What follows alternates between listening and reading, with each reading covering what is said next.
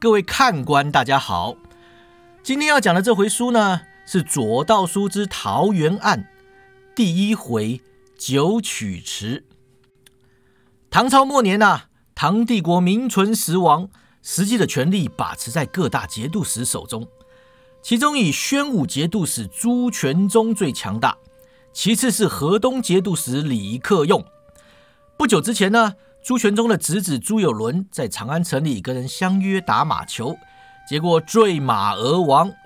朱全忠借题发挥啊，当场就发兵围了长安城。他不顾昭宗皇帝的抗议，杀死了宰相崔胤以及数名图谋成立新禁军的大臣。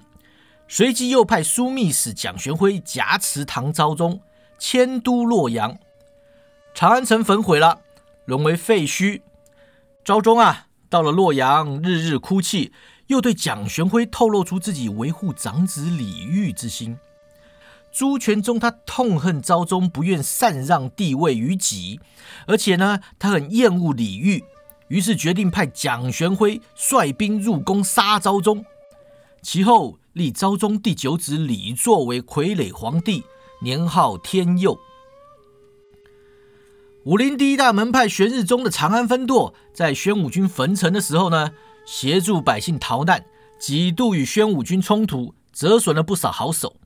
幸亏分舵主上官明月早已在荆州啊找好了新据点，也跟荆州刺史楚正邦打好关系，在城内外清理废屋，收留长安难民。玄日宗二代弟子的大师兄庄生暂居长安办事，他见上官舵主把一切处理得井井有条，能干可靠，深感欣慰。他将分舵的事宜全部交给上官明月处理，自己赶赴洛阳。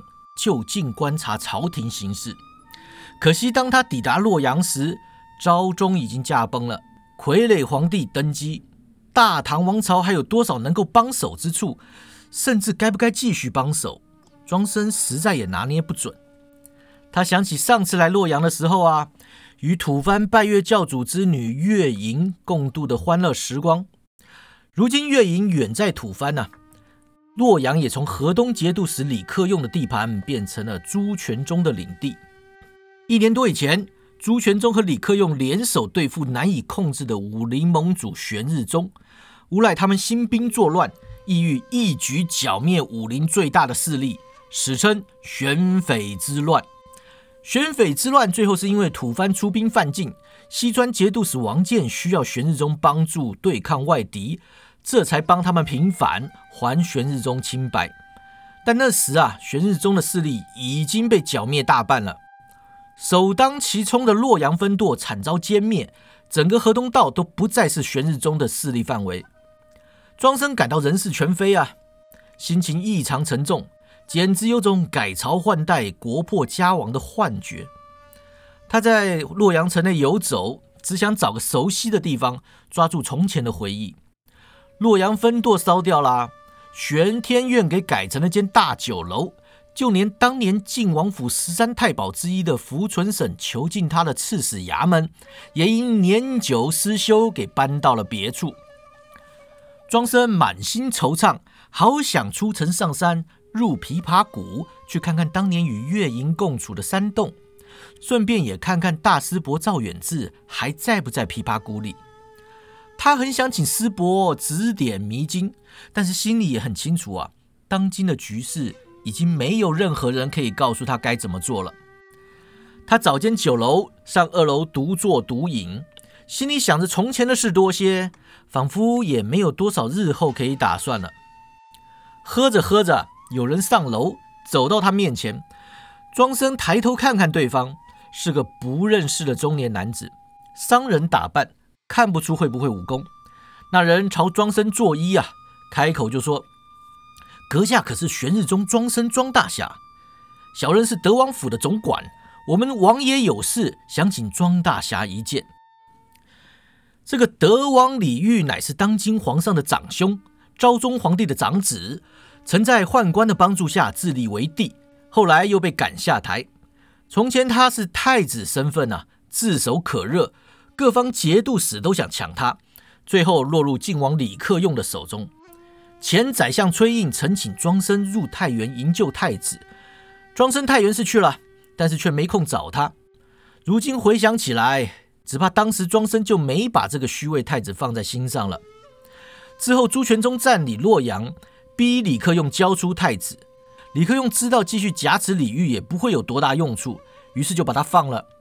如今李作继位，李煜啊，连太子都不再是了。他要找庄生，多半不是为了权谋，而是为了求生。然则如今维持大唐正朔已经不具有意义，庄生真的该去淌这趟浑水吗？他心想啊，当初我答应崔相去救太子，如今崔相已死，太子也不再是太子了。也罢，左右无事，总不好白来洛阳一趟，跟去瞧瞧也好。他跟着总管前往德王府。李氏一族才刚搬到洛阳没多久，也不知道会在这里待多久，所以呢，德王府也不过就是跟洛阳本地富商暂借的一间小园子，说不上是什么王府啦。总管把庄生迎到正厅，奉茶款待，随即呢，入内去请王爷。庄生啊，茶还没入口嘞，德王已经从内堂走出，身穿宫廷华服，忧心忡忡地来到庄生面前。他说。庄大侠久仰大名，有劳庄大侠大驾，令寒舍蓬荜生辉。庄生站起身来行礼啊，感谢王爷礼遇。王爷盛装打扮是要出门吗？李煜就叹口气说：“是有凑巧，枢密使蒋大人设宴九曲池，请我们兄弟九人赴宴。小王无权无势，玄武派的大臣，我是不能说不去的。况且啊，这九王宴……”下次再要设宴，也不知道还凑不凑得起九王之数了。庄生不知道该怎么安慰他，只好说：“王爷啊，局势到了这个地步，你也只能走一步算一步了。”李煜就苦笑了：“是我这辈子连皇帝都做过了，还有什么好求的？真要求的话，也就是求个不死了。如今看来啊，那也只是奢望。庄大侠贵人多忙碌。”不需为小王多做停留，不如你跟我一起赴宴，我们席间相谈。庄生就皱眉头说：“王爷邀约，盛情难却，但我师门有令，门下弟子不得牵扯政争。在下当王爷的客人，前赴蒋玄辉的宴席，只怕会惹宣武不满。我看还是等王爷回来再说吧。”李煜啊，突然握住庄生的手，语气迫切地说：“庄大侠。”你跟我去赴宴吧。庄生看李煜眼中流露求恳之意，就差没有当真开口求他。自古宴无好宴，会无好会。李煜急成这样，这九王宴多半十分凶险。江湖救急不过如此了。他若放任不管，又怎么称得上一个侠字呢？庄生点头说：“既然如此，我就充当王爷的贴身侍卫，一起前赴九王宴。”李煜坐轿，庄生走在轿旁，两人相谈不易，一路无话，来到九曲池。蒋玄辉池中凉亭设宴，自己高高在上做了主位，让九位亲王坐在两侧客陪。蒋玄辉身边还多设了一个座位。李煜问起下人啊，知道那是给何太后设的。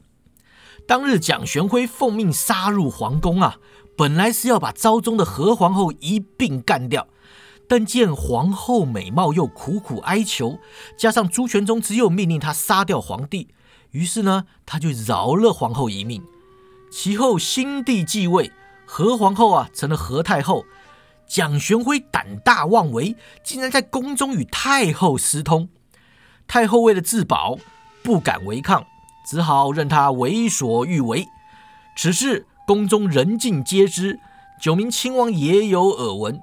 但是谁也没想到，蒋玄辉竟敢在公开设宴的场合要何太后作陪。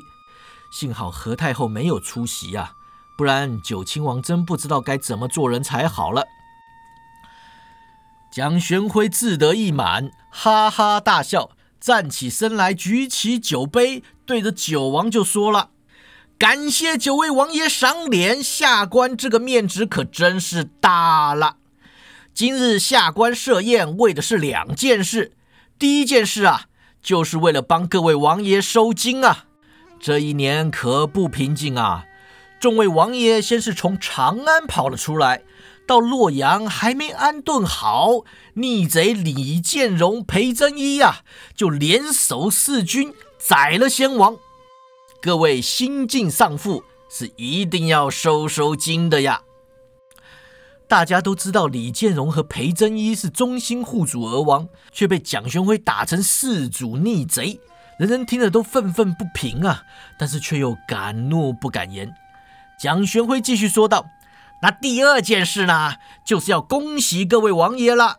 幸好先王驾崩前有下诏让辉王继位。”不然，各位王爷此时此刻啊，多半还会为了谁当皇帝而打得你死我活呢，是不是啊？哈哈哈哈哈哈哈哈哈！九亲王啊，谁也没吭声。大家都知道朱全忠矫诏九弟李作称帝啊，是因为李作年幼听话，最适合当傀儡。有的亲王咬牙切齿瞪着蒋玄辉，但大部分呢，都垂头丧气。或扬唇陪笑，总之呢，是没人胆敢得罪他。蒋玄辉眼见这些皇族吓得连屁都不敢放一个啊，心里十分快意，吩咐下人带美女进来陪王爷喝酒，然后就自己乐自己的去了。李煜让陪酒的美女起身呢，拉了庄生坐在自己身边敬酒，说道：“庄大侠，真是让你看笑话了。”我一直以为我最后会栽在朱全忠或李克用手上，想不到竟然让这个姓蒋的欺负到这个地步。唉，这洛阳啊，小王实在是待不下去了。庄生摇摇头说：“王爷，从前玄日中势力庞大都保不了你，现在更保不了你了。形势比人强啊。”李煜就点头啦：“庄大侠不必担心，小王不是要玄日中保护。天下之大，倘若没有一个容身之处。”小王到了哪里都跟在洛阳一样。庄大侠，你听说过桃园帖吗？他边说啊，边从怀里取出一张银帖，帖子正面印有“桃园帖”三个金字。摊开帖子啊，里面就只有一句话：“乱世必战祸，前居桃花源。”庄生就说了：“我看过《桃花源记》，但不知这桃源帖是怎么回事。”李煜收起银帖，说道：“半个月前，有人送了这张帖子到我家来，不只是我，我还有两个弟弟也收到了。送帖的人说，他们有桃花源，可避乱世。我若感兴趣，可备足黄金千两，于今年中秋赶赴无道仙寨的龙蛇楼参加桃园大会。他们保证，只要进了桃花源，从此与世隔绝。”再也不必担心朱全忠、李克用，还有这乱世中的一切一切。庄生摇摇头说：“王爷啊，我怕你是给人骗了。你若真带了黄金千两进无道仙寨，多半还没找到这家龙蛇楼，就给人抢了。”李煜就点点头啊，我知道啊，所以我才想雇佣高手帮忙。庄大侠，我知道大唐气数已尽。我也不是想要拿皇族正朔来压你，我只是希望能为我们李家留一条血脉啊！三百年来，李家再怎么说也出过几个明君，造福过不少百姓。你也不希望看到高祖皇帝绝后吧？庄生就问说：“你要我护送你去无道仙寨？”李煜点点头，他就又问：“王爷可有家眷？”李煜说：“没有，我整日担心死无全尸。”不敢再生儿子出来害他。倘若真能找到桃花源，我会努力开枝散叶。但在那之前啊，他说着，就摇了摇头。庄生想了一想，就说：“你把希望寄托在外人无法进入的桃源仙境，是否太虚无缥缈了些？”李煜就说啦：“送帖之人说，他们找来全天下最高明的工匠和方士，以五行机关之术封锁通道。”外人绝对找不进去。他在城外枇杷谷树林有直林示范，我跟两个弟弟亲自去过，真的就在树林中迷了路。若没人带领，根本出不来。庄生听师傅卓文君说过啊，在成都城外中过二师伯的浑天六合阵之事，他知道这种事情并非没有可能啊。他说：“这种阵法我们玄日宗也办得到，但它毕竟只是障眼之法，效力不出一片树林。你要把人困在阵中并不困难，但要将整座城镇隐藏其间，只怕有点匪夷所思。”李煜叹口气说：“他们连我爹都杀了，留在洛阳，我有死无生。此事只要有一丝可能，我都非搏不可。庄大侠，请你帮帮我。”庄生想了想，就说：“你把帖子给我，我去打听打听，明日日落前给你答复。”李煜听了大喜，连忙就把桃园帖交给庄生。庄生收了银帖，正想离去，突然听见有动静。他回头看下通往池岸的曲桥，池畔垂柳之外一片漆黑，什么也看不清楚。庄生调节呼吸，运起内功，增强视力。隐约就看见黑暗中人影晃动，岸上聚集了不少人。庄生暗自心惊，回到李煜身边，轻声说道：“王爷，看起来不太对劲。”李煜骇然呐，忙问说：“蒋玄辉要动手了吗？”庄生就问他说：“你知道他要杀你啊？”李煜就说：“他迟早要杀我们的呀。”凉亭四周的池面上突然浮出许多长竹竿。杆顶有套索，同时套上九个亲王和他们的贴身侍卫的颈部。庄生没料到他们会如此出手啊！一个没留神，竟然也被套中。杀手套中目标后，立刻往后猛拉，凉亭里的人当场摔成一团啊！没给套上的仆役和美女啊，惊慌大叫，纷纷开始往岸上跑。蒋玄辉哈哈大笑啊，站上椅子说。各位王爷，下官也只是奉命行事，并非私怨啊。各位到了地府见到昭宗皇帝，记得给下官问他一声好啊。庄生双手抓住颈部套索，狠狠一扯，绞绳当场就让他扯断了。他翻身而起，冲向李煜，一看他已经让绞绳绞到脸色铁青，舌头都吐出来了。庄生立刻出手去扯李煜的脚绳，但却听到身后传来蒋玄辉的声音：“好啊，德王什么时候请到这种高手，可不简单呐！吃我一掌！”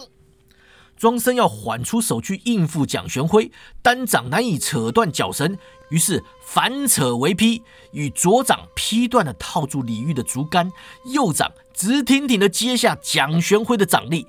那蒋玄辉是内家高手。学的一套威力惊人的大力神掌，一成出道以来啊，从来没有任何对手能接得下他三掌。